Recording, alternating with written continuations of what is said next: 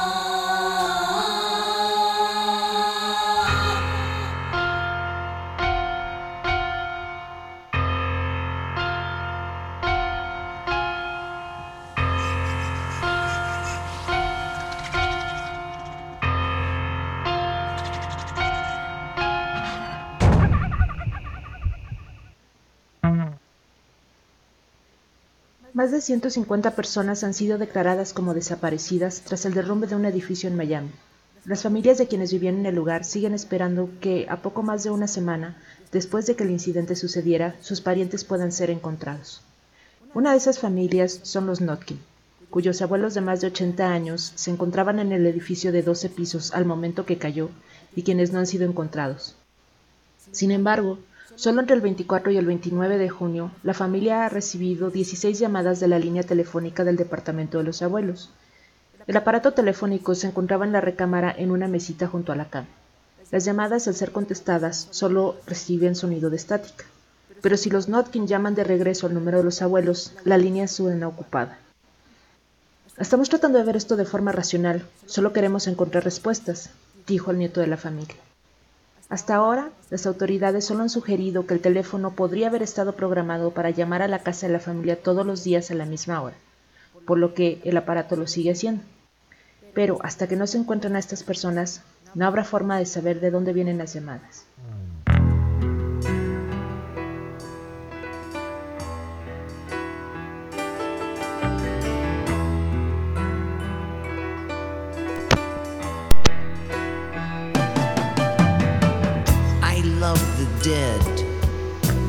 Before they're cool. The bluing flesh for me to hold. Cadaver eyes upon me see nothing.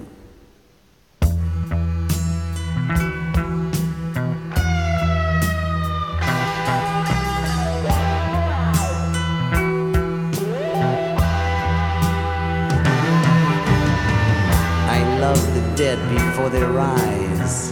No farewells, no goodbyes. I never even knew your now rotting face. While friends and lovers mourn your silly grave, I have other uses for you, darling.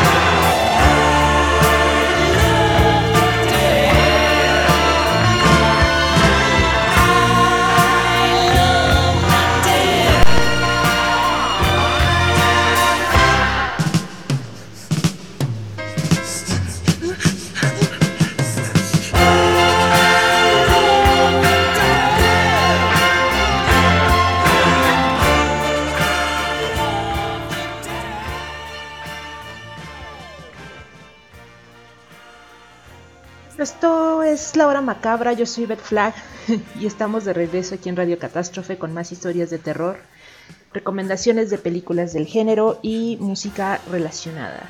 Si ustedes han estado escuchando Mundo Curioso, según Fran, eh, se habrán enterado de que me tomé unas semanas para poder resolver un asunto personal que honestamente no me permitía hacer el programa, porque siempre trato de investigar lo más posible los temas y presentarles pues un programa lo mejor armado posible. Pero este asunto me tenía completamente enfocada en otros rollos y pues no podía prescindir del tiempo que me toma armar un buen programa para ustedes. Así que bueno, preferí este, mejor tomarme, como les digo, unas semanas. Pero ya estoy de vuelta.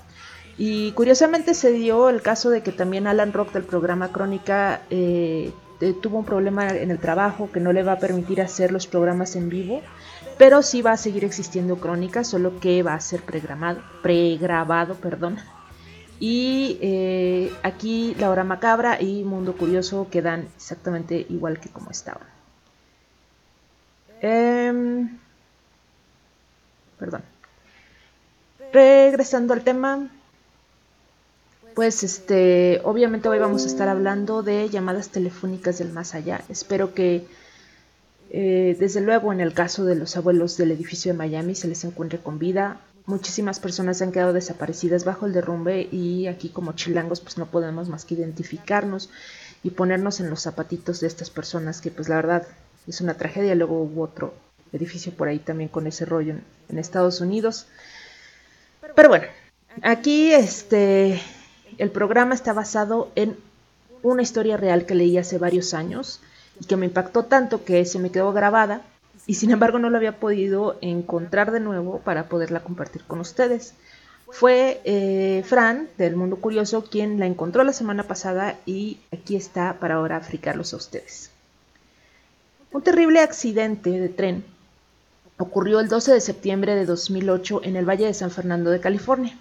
Un tren de cercanías de Metrolink que transportaba 225 pasajeros chocó con un tren de carga de Union Pacific. En lo que ahora se conoce como el accidente de Chatsworth, 135 personas resultaron heridas. De los heridos, 87 personas fueron hospitalizadas y 25 fallecieron. Se determinó que el ingeniero del tren del Metrolink estaba enviando mensajes de texto en el momento del accidente y se consideró que el tren pues tenía la culpa del trágico accidente. Una de las muertes del tren de Metrolink fue Charles Peck, de 49 años, representante de servicio al cliente de Delta Airlines de Salt Lake City. Peck había estado en Los Ángeles para una entrevista para un trabajo en el aeropuerto de Van Nuys. Él y su prometida, Andrea Katz, habían propuesto, pospuesto disculpen, el matrimonio hasta que Peck pudiera mudarse al área de Los Ángeles donde vivía Katz. Sería el segundo matrimonio para Charles Peck y en su primer matrimonio le había tenido tres hijos. La noticia del accidente mortal se difundió cuando Andrea Katz se dirigía a la estación del tren para recogerlo. Cuando los padres y hermanos de Peck se enteraron del accidente, se unieron a Katz para vivir lo que sería una experiencia desgarradora. Peck murió en el impacto. Sin embargo, su cuerpo no fue encontrado hasta una docena de horas después del accidente. Durante esas 12 horas, el teléfono móvil de Peck hizo una serie de llamadas a su prometida y a muchos miembros de la familia. En total se realizaron 35 llamadas desde el teléfono de Peck a miembros de su familia y su círculo íntimo, todas las cuales consistieron en unos minutos de silencio antes de la desconexión. Mientras continuaban las llamadas, las autoridades utilizaron la señal del celular de Peck para localizar el cuerpo, lo que finalmente hicieron. Una hora después de la última llamada, lo que hicieron finalmente una hora después de la última llamada. El teléfono de Peck nunca fue encontrado.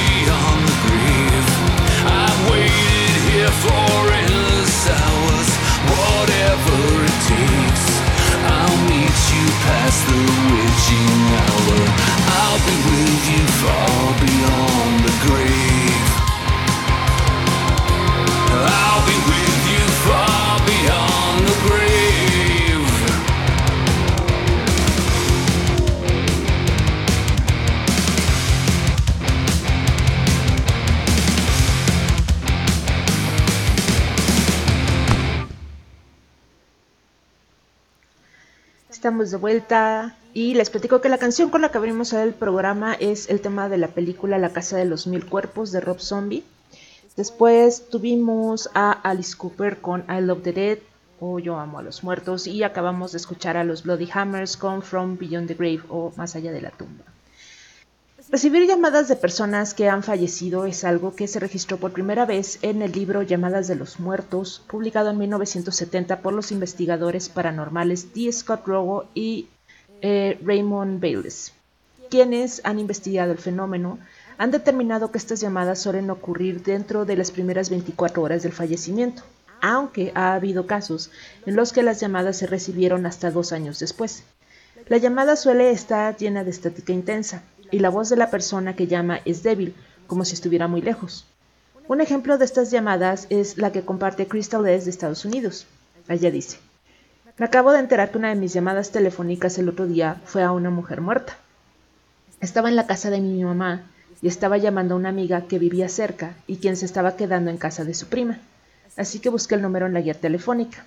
Era el único Owens en la guía, así que sabía que era el número de la prima de mi amiga. Llamé y ni siquiera sonó, pero una anciana respondió. Ella dijo hola. Le pregunté, ¿Amelia está ahí? Amelia es la prima de mi amiga Jessica. La anciana dijo, no, querida, Amelia no está aquí, cariño. debería estar esperándola en cualquier momento. Así que no pensé en eso y colgué. Pensé que habrían salido a dar una vuelta o algo así. Sabía que Amelia vivía con su mamá en la casa de los abuelos. Lo que no sabía es lo que descubrí cuando hablé con Jessica. Cuando se lo conté, ella dijo, la abuela de Amelia está muerta, y estuvimos ahí todo el día.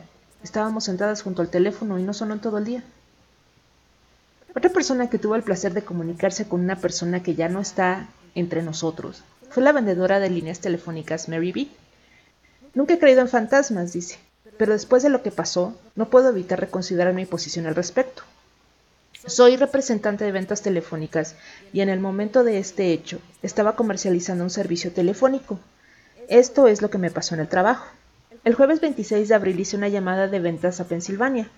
Comenzó como cualquier otra llamada. Sí, necesito hablar con el señor o la señora de la casa. La mujer que contestó se identificó como la señora de la casa y continué con la llamada de ventas. Parecía muy interesada y me hizo muchas preguntas, pero cuando llegué a la toma de decisiones rápidamente me detuvo, insistiendo en que tenía que hablar con su esposo. Sus objeciones eran las mismas cada vez que intentaba cerrar el trato. Ella explicó que había intentado que él cambiara de proveedor de telefonía antes, pero en sus palabras estaba casado con ATT y se negó a hacer ningún cambio.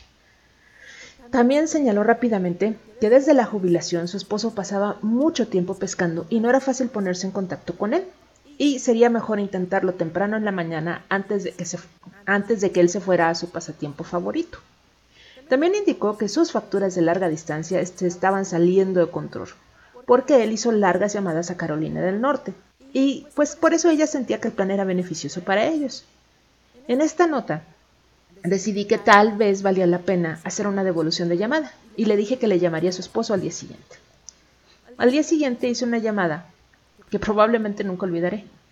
En la devolución de la llamada el esposo contestó el teléfono.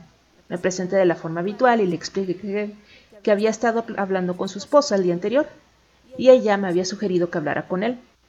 Puede imaginarse la conmoción y el horror cuando me dijo angustiado Señora, no sé con quién ha estado hablando, pero mi esposa murió y no estoy de humor para hablar con nadie.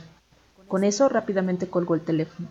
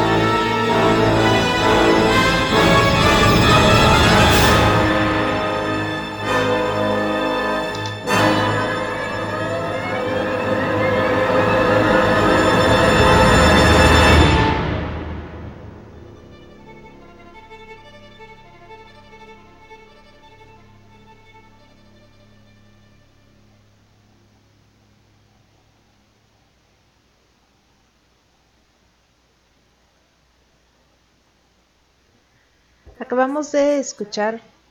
Ups, perdón. acabamos de escuchar el tema de la película Drag Me to Hell. Ah, disculpen, hoy ando un poco este, trabada. Es el regreso a los micrófonos. Em, muchos cazafantasmas creen que los espíritus pueden manipular los aparatos electrónicos. quizá debería decir que todos los cazafantasmas lo creen. Tan es así que en la investigación de algún lugar que se sospecha está embrujado, se invita a tales espíritus a comunicarse con las luces, los aparatos medidores, eh, las cajas de radio que están diseñadas, como ya lo habíamos platicado anteriormente, para pasar por todas las frecuencias de audio y detenerse solo si se escucha una voz. Eh, también eh, se les invita a manifestarse a través de los detectores de temperatura ambiental y obviamente se les invita a hacer un EVP o psicofonías. De ahí que no sea tan raro pensar que si pueden hacer llamadas telefónicas, pueden mandar también mails. Esta historia se compartió hace varios años en Reddit con el título Mi novia muerta sigue enviándome mensajes en Facebook. Tengo las capturas de pantalla, no sé qué hacer. Esta es una serie de posts, pero lo voy a leer como eh, seguido para no estar trabándonos tanto. Esta noche es una especie de catalizador para esta publicación. Acabo de recibir otro mensaje y es peor que cualquiera que los otros. Mi novia murió el 7 de agosto del 2012. Ella estuvo involucrada en una colisión de tres autos cuando conducía a casa desde el trabajo. Alguien se pasó el semáforo rojo y ella falleció a los pocos minutos en la escena. Llevábamos cinco años saliendo en ese momento. No le gustaba mucho la idea del matrimonio. Se sentía arcaico, dijo. Le daba una vibra extraña. Pero si lo hubiera sido, me habría casado con ella entre los tres primeros meses de nuestra relación. Ella era vibrante, el tipo de chica que elegía atreverse cada vez. Ella era más feliz acampando, pero también era una tecnófila total. Siempre olía canela. Dicho esto, ella no era perfecta. Ella siempre me dijo algo así como, si me muero primero no digas solo cosas buenas de mí. Eso nunca me gustó. Si no es real me estarás haciendo un flaco favor. Tengo tantos defectos y eso es solo una parte de mí. Entonces, esto es para él. La música que dijo que le gustaba y la música que realmente le gustaban eran muy diferentes. Su idea de afecto era un abrazo lateral. lateral. Tenía los dedos de los pies muy largos, como los de un chimpancé. Sé que es tangencial, pero no me siento bien hablando de ella sin que tengas una idea de cómo era. Yendo al punto. Em había estado muerta por cerca de 13 meses cuando me envió un mensaje por primera vez. Fue entonces cuando empezó todo. La cuenta de Facebook de Emily la había dejado yo activada para poder enviarle mensajes ocasionales, publicar en su muro, revisar sus álbumes. Se sentía demasiado definitivo y poco relacionado con su carácter convertirlo en una página de memoria. Comparto el acceso con su madre, Susan, es decir, su madre tiene su nombre de usuario y contraseña y ha pasado un total de aproximadamente tres minutos en el sitio web eh, después de que falleció ella. Así que cuando recibí el primer mensaje, pues después de un poco de confusión asumí que era la mamá de Emily. Recibí la confirmación de Susan de que no había iniciado sesión en el Facebook de Em desde la semana de su muerte. Em conocía mucha gente, así que instantáneamente asumí que era uno de sus amigos más conocedores de la tecnología que me estaba jodiendo de la peor manera posible. Me di cuenta de inmediato de que quien estaba charlando conmigo estaba reciclando mensajes antiguos entre Em y yo en mi historial de chat compartido. Alrededor de febrero del 2014, Emily comenzó a etiquetarse a sí misma en mis fotos. Recibía notificaciones de ellos, pero la etiqueta generalmente siempre se eliminaba cuando llegaba a ella. La primera vez que atrapé uno sentí como si alguien me hubiera golpeado en el estómago. Ella se etiquetaba a sí misma en espacios donde era plausible que hubiera estado o donde solía pasar el rato. Tengo capturas de pantalla de dos, de abril y junio. Estos son los únicos que he capturado, por lo que están un poco fuera de línea de tiempo. Alrededor de este periodo de tiempo dejé de poder dormir, estaba demasiado enojado para dormir. Se etiquetaba a sí mismo en fotos al azar cada dos semanas. Los amigos que se dieron cuenta y dijeron algo pensaron que yo era un bicho jodido. Recientemente descubrí que incluso algunos de los que se dieron cuenta no dijeron nada y tan solo me dejaron de seguir en Facebook. En este punto, algunos de ustedes estarán preguntando por qué no simplemente eliminé mi perfil de Facebook. Ojalá lo hubiera hecho. Lo hice de hecho por un tiempo. Sin embargo, en los días en que no puedo salir, es bueno tener a mis amigos disponibles para charlar. Es agradable visitar la página de M cuando el pequeño círculo verde no está al lado de su nombre. Y yo ya era socialmente solitario cuando M estaba viva. Su muerte me convirtió en algo muy parecido a un ermitaño, por lo que Facebook y las redes sociales eran, bueno, son mis únicos medios sociales reales. Eh, voy a ponerle ahorita una pausa a la historia, en lo que les envío las fotos en Messenger y en la página de La Hora Macabra. Y vamos a escuchar mientras una canción y ahorita regresamos para terminar con esta historia.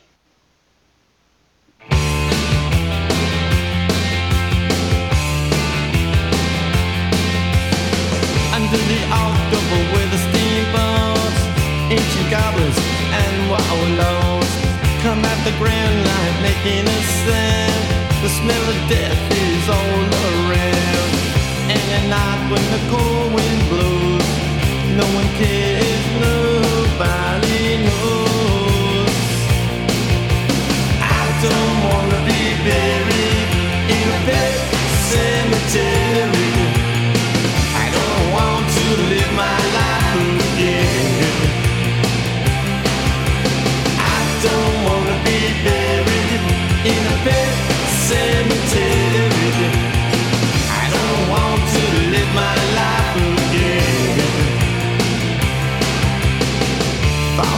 To the sacred place. This ain't a dream, I can't escape. Molars and fangs are picking up bones. Spirits moaning among the tombstones. And at night when the moon is bright, someone cries something ain't right. I don't wanna be buried in a pet cemetery. Cemetery. I don't want to be buried in a bed, sanitary. I don't want to live my life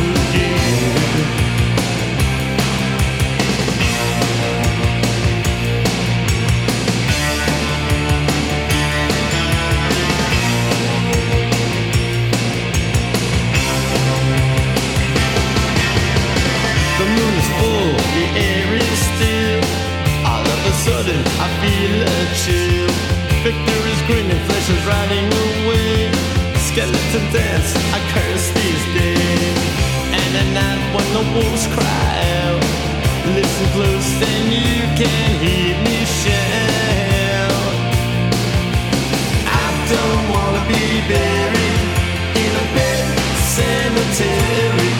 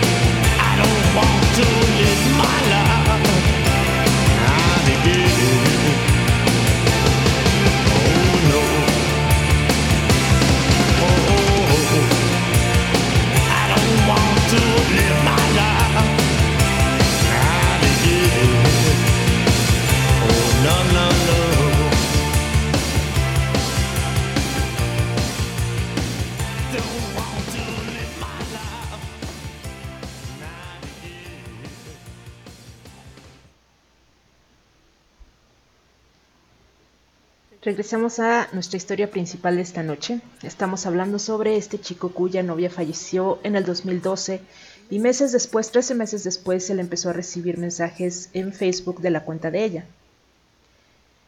Él dice, estaba trabajando con la suposición de que el tipo de persona que haría esto sería el tipo de persona que disfruta con la angustia de los demás. Me puse a publicar en foros de tecnología buscando formas de rastrear a esta persona, contactando a Facebook, etcétera, etcétera. Yo lo que necesitaba era reunir pruebas. Antes de que alguien pregunte, sí, había cambiado la contraseña y toda la información de seguridad innumerables veces. No había descubierto ninguna pista. Facebook me había dicho que las ubicaciones desde la que se había accedido a esta página eran todos los lugares donde yo podría haber estado, mi casa, mi trabajo, la casa de su madre.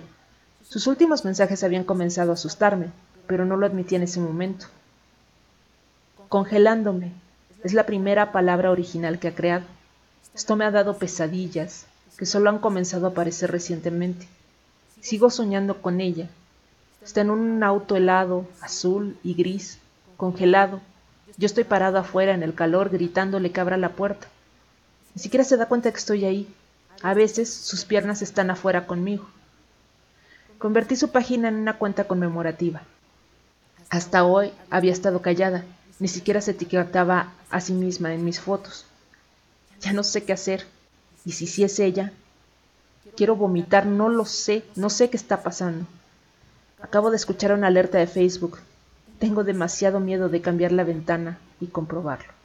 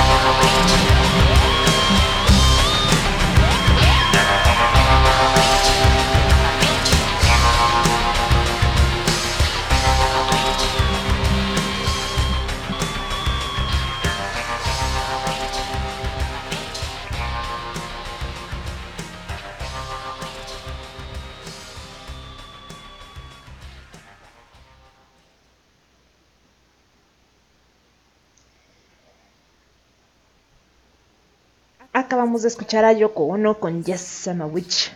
Y el otro tema, la mitad del relato, fueron los Ramones con Pet Cemetery. Un tema que ya se ha asomado un par de veces en este programa y que fue escrito por Ramones para la película original de Cementerio de Mascotas, basada en el libro homónimo. Oh, no, ya entendieron lo que quiero decir, ¿no? Del mismo nombre, de Stephen King. Y siendo Ramones también como ya lo he mencionado, es una de las bandas favoritas de Stephen King, quien también toca rock en sus tiempos libres, lo cual es bastante increíble que tenga tiempos libres porque ese hombre escribe como yo, yo creo que no duerme. En fin, eh, ya les mencioné el libro de 1970 llamada de los muertos. Este libro está en Amazon, pero no se encuentra traducido, además de que su precio es de 1.570 euros. No hice la conversión a pesos porque ya pensar en miles de euros es suficiente dolor de cabeza.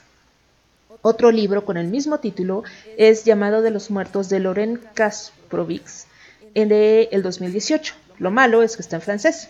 Lo más que se puede conseguir, o que yo pude conseguir, fue un PDF en inglés que narra algunas de las historias que toca el libro. Y de ahí eh, extraje mi favorita. Mm, me parece más dulce que terrorífica, pero sigue siendo muy buena. Dice, el libro de Kasprovics comienza con el caso que lo llevó a su estudio de eh, la comunicación telefónica post-mortem una experiencia que le sucedió personalmente hace varios años. Si bien este caso en particular tiene aspectos que son altamente inusuales dentro de este género de experiencias, estas características eh, son exactamente las que llevaron a Kasprovics a su comprensión teórica innovadora del fenómeno. La familiaridad de Kasprovics con el fenómeno de las comunicaciones telefónicas post-mortem comenzó cuatro o cinco días después de la muerte de uno de sus amados perros. Estaba en el auto con su madre y su hermano cuando les dijo en voz alta, En el cielo, espero que volvamos a encontrarnos con nuestros perros. Realmente desearía poder tener una señal. Un minuto después recibió un mensaje de texto de un número desconocido. El mensaje decía, Hola, llegué muy bien, todo va muy bien. Pero ese texto fue solo el comienzo. Al día siguiente, el teléfono fijo de la familia Kasprovics comenzó a sonar una y otra vez día y noche. Sin embargo, cuando contestaban no había nadie y la línea directa de información que consultaron eh, decía que nadie había llamado a su teléfono. Otros eventos también sugirieron que algo estaba actuando directamente en su teléfono y no a través de las líneas telefónicas. Por ejemplo, a veces sonaba el intercomunicador de su apartamento al mismo tiempo que sonaba el teléfono, y en dos ocasiones el contestador automático comenzó a grabar espontáneamente después de que levantaron el teléfono, lo que normalmente no hacía.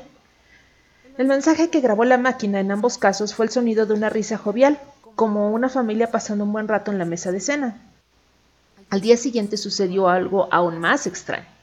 Cuando el teléfono sonó por enésima vez, la familia lo contestó y después de escuchar por primera vez solo silencio, escucharon un golpeteo o golpe que tenía como un sonido similar al del código Morse. Kasprovics dice que rápidamente se dio cuenta de que un golpe significaba no y dos golpes significaban sí, aunque aparentemente no estaba familiarizado en ese momento con la prevalencia de este código en los casos poltergeist. Luego, pudo hacer algunas preguntas y eh, recibió las respuestas correctas, incluso cuando para verificar que nadie le estaba eh, gastando una broma, hizo preguntas tramposas, es decir, preguntas que nadie, excepto quienes estaban en ese momento en casa con él, deberían de haber podido responder. En un momento dado, Kaspervix planteó la pregunta, ¿era mi perro muy viejo? Un solo golpe respondió no. Esta aparentemente fue la respuesta correcta, ya que el perro de Kaspervix eh, no había muerto de viejo, sino de cáncer. Y luego, de repente, eh, en el teléfono llegó un sonido como de un perro que respiraba con dificultad. Esto puso nervioso a Kasprovic porque su perro había muerto específicamente de cáncer de pulmón. Una hora después, el teléfono volvió a sonar y nuevamente hubo una conversación con los golpes, acompañada del sonido de la respiración pesada de un perro. Luego se cortó y este fue el final de los fenómenos.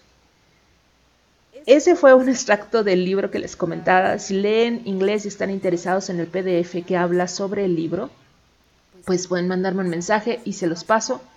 Eh, mientras vamos a escuchar a The Long Lost y su canción I Love Him for His Horror Movies o Lo Amo por sus películas de terror. Y ahorita regresamos. Esto fue muy bonito para todos los que hemos tenido alguna mascota que ya está del otro lado. See in person the mummy and King Kong. We can't advertise what the mummy does when he grabs beautiful slave girls and the lights go out. But wow!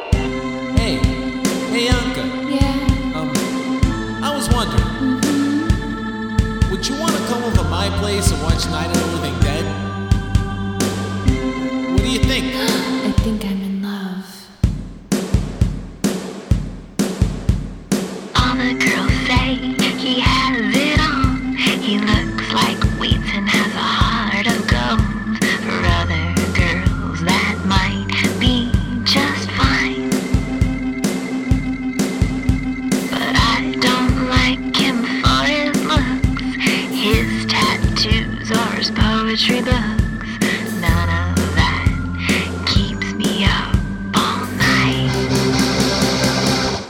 like his horror movies. I love him for his horror movies. Put another one on and be scared with me.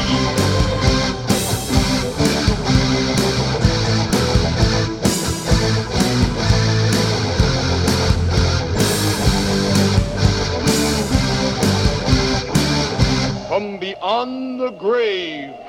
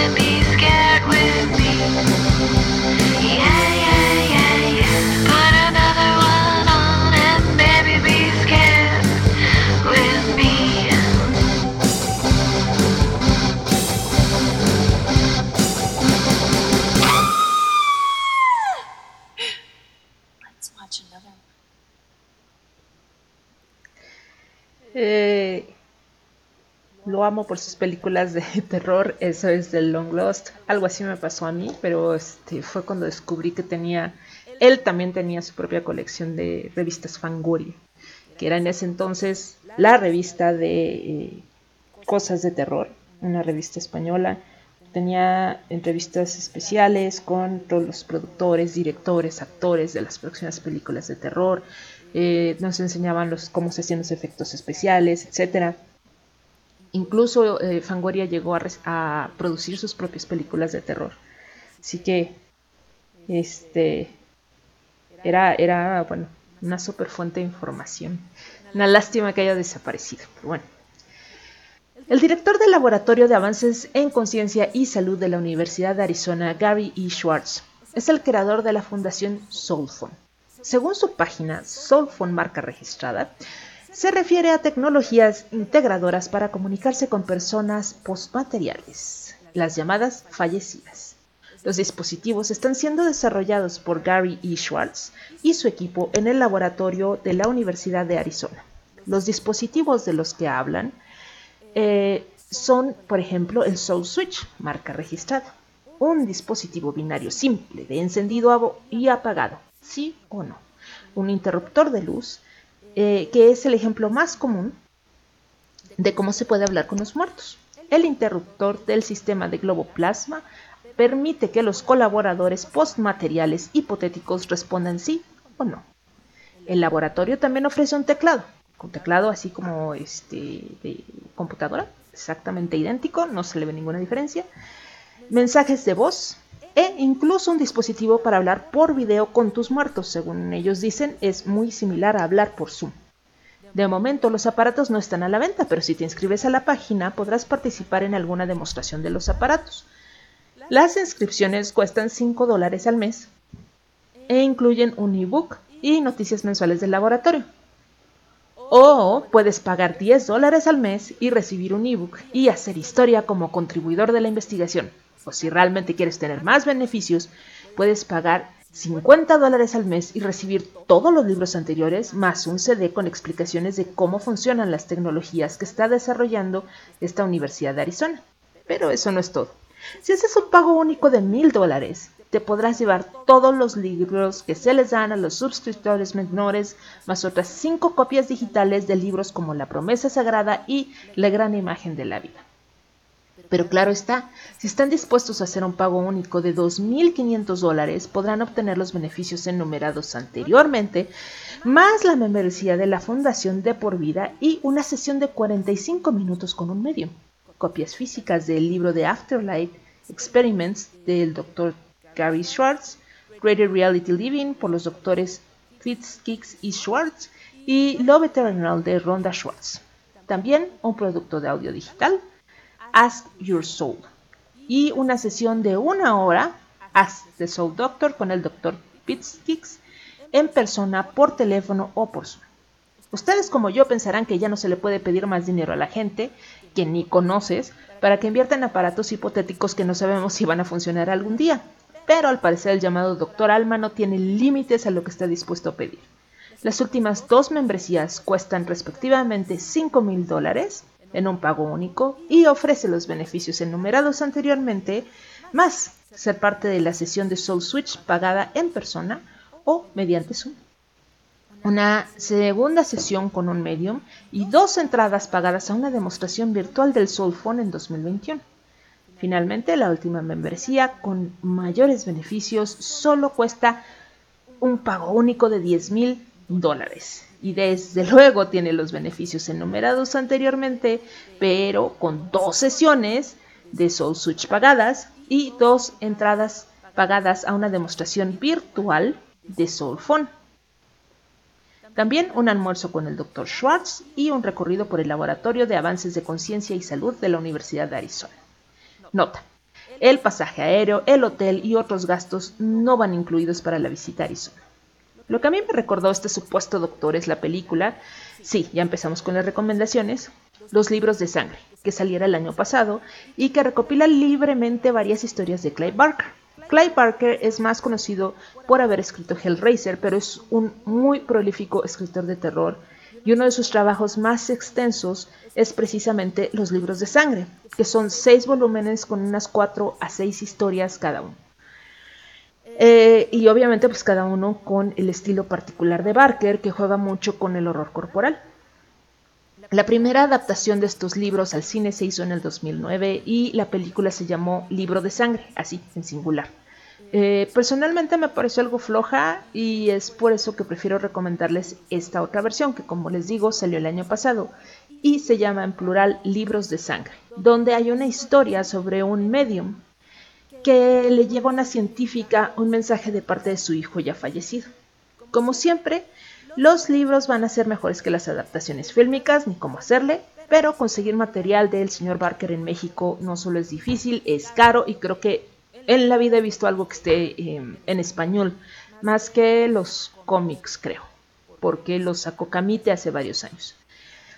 Eh, de tal forma que, bueno, pues eh, lo que nos queda es ver la película. Mi siguiente recomendación bibliográfica es de Stephen King.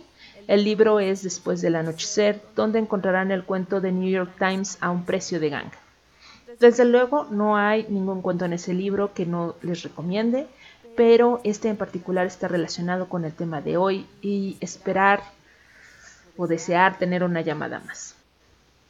En el 2005, por otra parte, Michael Keaton hizo una película llamada Ruido Blanco o El Más Allá, ya ven que aquí les ponen este, diferentes títulos. Eh, esta película es sobre un arquitecto que desea volver a comunicarse con su esposa ya fallecida, lo que lo lleva a grabar una serie de psicofonías. La primera parte de la película es muy efectiva, aunque personalmente me quedó a deber el desenlace, pero lo más atractivo, creo yo, a estas alturas, es que de hecho se utilizaron varias psicofonías reales famosas eh, durante esta película. Voy a hacer una pausa eh, con una rolita y ya regresamos.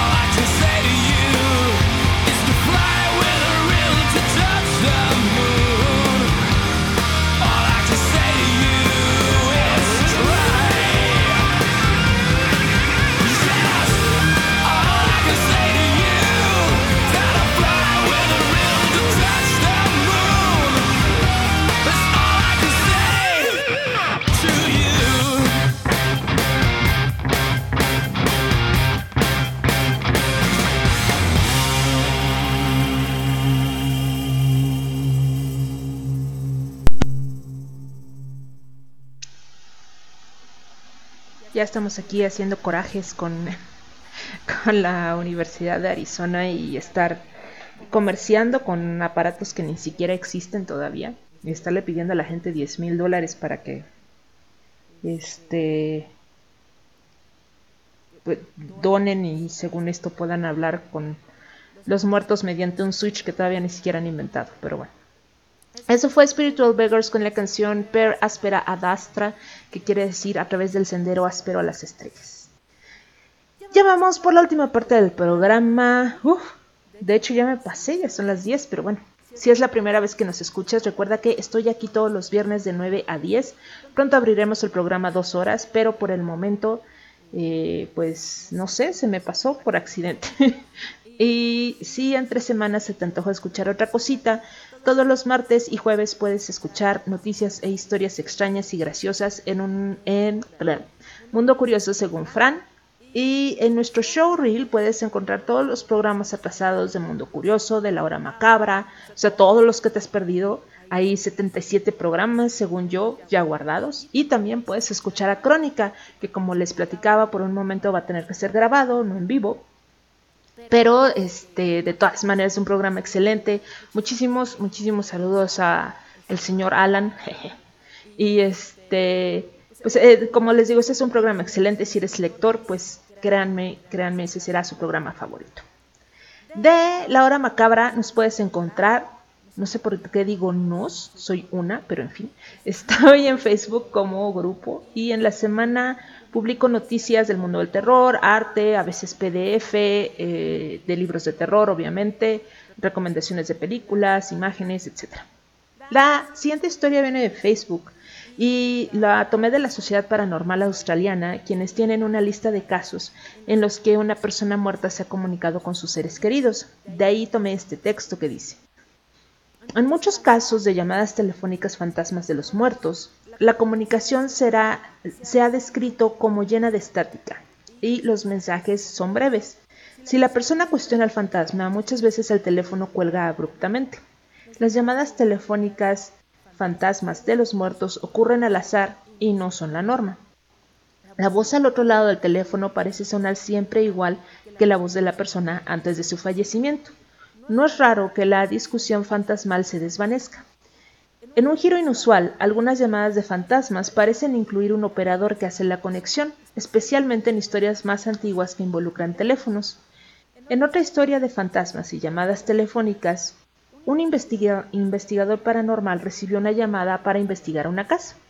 El investigador se sorprendió de que el hombre al otro lado del teléfono pudiera haber encontrado su número porque este era un celular nuevo y el número aún no se había listado. Aún así, el investigador siguió con el número de teléfono eh, que el hombre le había dado durante su breve conversación. Al llamar al número, el investigador encontró una mujer en el otro extremo del teléfono rápidamente le informó, quien rápidamente le informó al investigador que el nombre del hombre por el que le había preguntado era su esposo, que había muerto una década antes. Su esposo no pudo haber llamado por teléfono al investigador.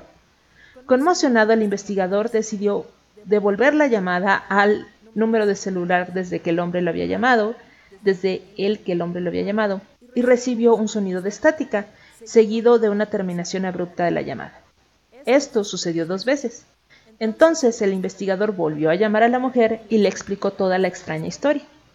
Se quedó estupefacto al descubrir que el antiguo número de teléfono lleno de estática que había marcado era de hecho el antiguo número de celular de la mujer y su difunto esposo que había muerto en la casa que ellos tenían cuando se había quemado. No tienen idea de la cantidad de mensajes que hay bajo esta publicación de Facebook con personas que dicen haber experimentado situaciones similares. Y me parece que este es el momento de contarles mi propia historia. Mi mamá tuvo una única hermana llamada Brenda, quien falleció cuando yo tenía unos 8 años. Tiempo después, y estoy hablando de unos 4 años después, estábamos mi mamá y yo en casa cuando sonó el teléfono y yo contesté. Era una señora que me pidió hablar con mi mamá. Ya saben, el típico, ¿me pasas a tu mamá? Yo pensé que era una amiga de ella que obviamente me había reconocido la voz, pero igual le pregunté, ¿de parte de quién? Y su respuesta fue, de su hermana. A mis inocentes 12 años la respuesta me dejó helada. Mi primera impresión no fue pensar que mi tía estaba llamando del más allá, sino que quizá mi mamá tenía una hermana de la que yo no sabía. Lo sé, no tiene sentido, pero tampoco tenía sentido que me llamara mi tía, ¿no? Sin saber qué hacer le dije a mi mamá que le llamaban y obviamente me preguntó quién. Cuando le dije que la persona había dicho que era su hermana, mi mamá me miró con cara de extraterrestre, pero igualmente contestó. Pues no lo van a creer, pero cuando mi mamá le preguntó su nombre, la mujer dijo llamarse Brenda. De alguna forma una señora llamada Brenda, que quiso hablar por teléfono con su hermana, se equivocó de número, y de todos los números telefónicos que podían existir en ese momento en la Ciudad de México, justo llamó a nuestra casa. No fue precisamente una llamada del más allá, pero ciertamente fue una casualidad muy desconcertante. Lo que me lleva a eh, lo que nos estaba contando ahorita en el Messenger de eh, Radio Catástrofe, Miu Miu, quien siempre nos escucha y que le mando un gran abrazo. Que por cierto, este, si ustedes alguna vez encuentran a Miu Miu en el Facebook, déjenme decirles que es una cantante excelente. Así que este, está súper padre seguirla. Miren, ella nos platicó que eh, hace un año llamaron a su casa preguntando por su papá. Era un asesor de ventas. Y Miu Miu le dijo, bueno, le informó que su papá llevaba 18 años de fallecido. Y la línea este, ya se había cambiado y estaba a nombre de su mamá, no a nombre de su papá. Así es que no podemos decir, ah, bueno, pues es que el señor vio el número telefónico en la guía o algo así. Eh, dice Miu Miu, todos los parientes y conocidos saben que tiene años de haber fallecido. Yo fui la que recibió la llamada y nada más le dije eso. Me dio las gracias y colgó. Incluso a mi mamá también se le hizo raro. Imagínense lo que se le hizo al vendedor. Em, en fin, bueno, eh, vamos con los este, Dead Brothers. Esto es Dead Blues y regresamos para cerrar el programa. Em, ahorita venimos. One, two, one,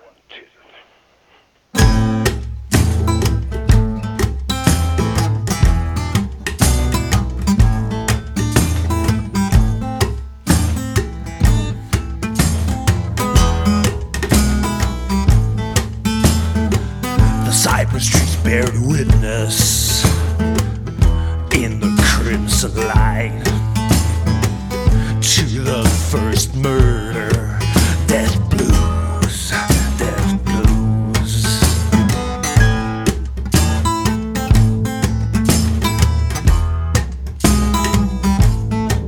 Well, leg guitar, three chords. To young man who lost his wife. It went something like Death Blues, Death Blues. In Gogoda, you can hear 'em scream Death Blues. In the fields, they holler in pain. Death And they whistle the same old tune Death Blues, Death Blues, Death Blues.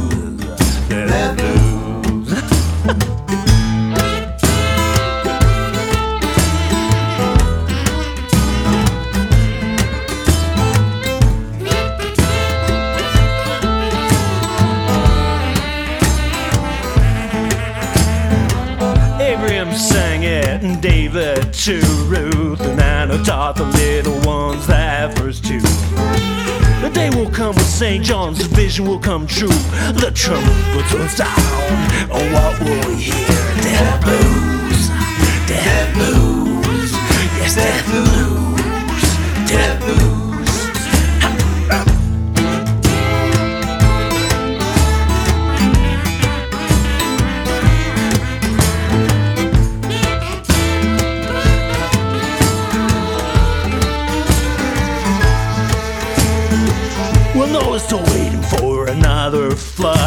King's hands are still stinking from all that blood.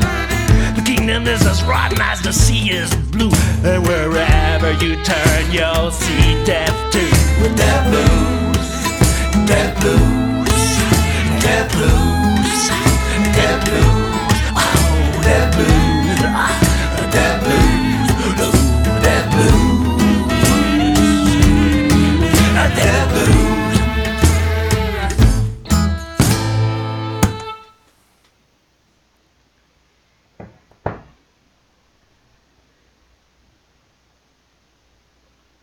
Me enredé con el cablecito.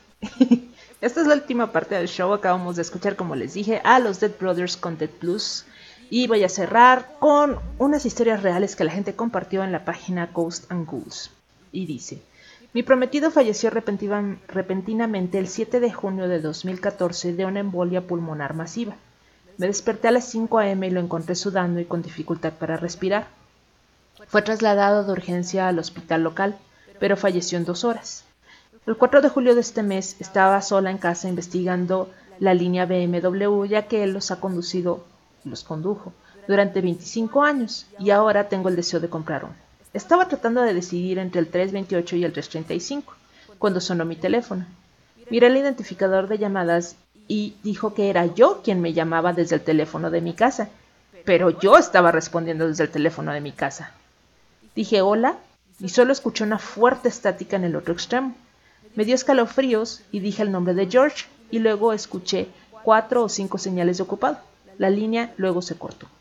Me conecté a internet para comprobar mi registro de llamadas y efectivamente decía que el teléfono de mi casa llamó al teléfono de mi casa a las 3.34. Creo que quiere decir que compre el modelo 335. La siguiente es la última historia de la noche, así que me voy a despedir de una vez. Los voy a dejar eh, después de esta última historia con música de Harley Poe, que se los recomendé la semana en el grupo. La canción es Ouija, bueno, Ouija en español. Cuídense mucho. eh, prefiero que escuchen mi programa en vida, por favor. Em, muchas gracias por estar con nosotros. Nos vemos la siguiente semana. No olviden utilizar máscara. Si Jason puede, ustedes también. Esta es nuestra última historia y dice, mi esposo viajó recientemente fuera de la ciudad por trabajo. La primera noche que se fue, cuatro policías golpearon mi puerta a las 9.30. Golpes, daban golpes en la puerta como locos. Dijeron que una mujer en apuros llamó al 911 y llamó desde mi dirección. Querían saber si sabía algo al respecto o si había escuchado algo. Me había estado secando el pelo con la secadora y pues no había escuchado nada. Después de que la policía se fue, me puse nerviosa e inquieta pensando que una mujer en apuros había estado recientemente en mi propiedad. Así que revisé todas mis puertas y ventanas y les dije a mis dos hijos que venían a dormir a mi habitación. Luego moví nuestra pistola a mi lado de la cama y finalmente me quedé dormida. Al día siguiente le mencioné el incidente a mi vecina y una expresión extraña apareció en su rostro. Le pregunté qué le pasaba y me dijo que no me había querido decir nada, pero que un hombre había asesinado a su esposa en nuestra casa varios años antes. Investigué un poco en línea y efectivamente ella tenía razón. Nada extraño había sucedido antes de la noche de la llamada al 911 y nada extraño ha sucedido desde entonces. La explicación lógica es que la llamada fue solo una coincidencia, pero todavía me pregunto si fue el espíritu de la mujer asesinada pidiendo ayuda que llegó demasiado tarde.